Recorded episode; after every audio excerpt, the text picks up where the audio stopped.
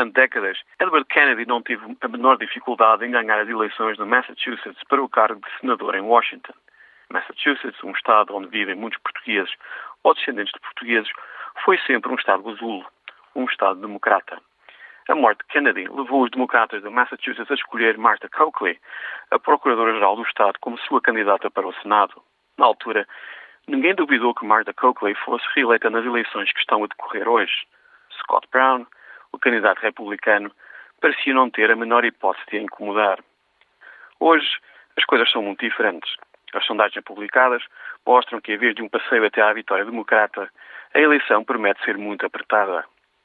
As sondagens também mostram que o candidato republicano pode ganhar.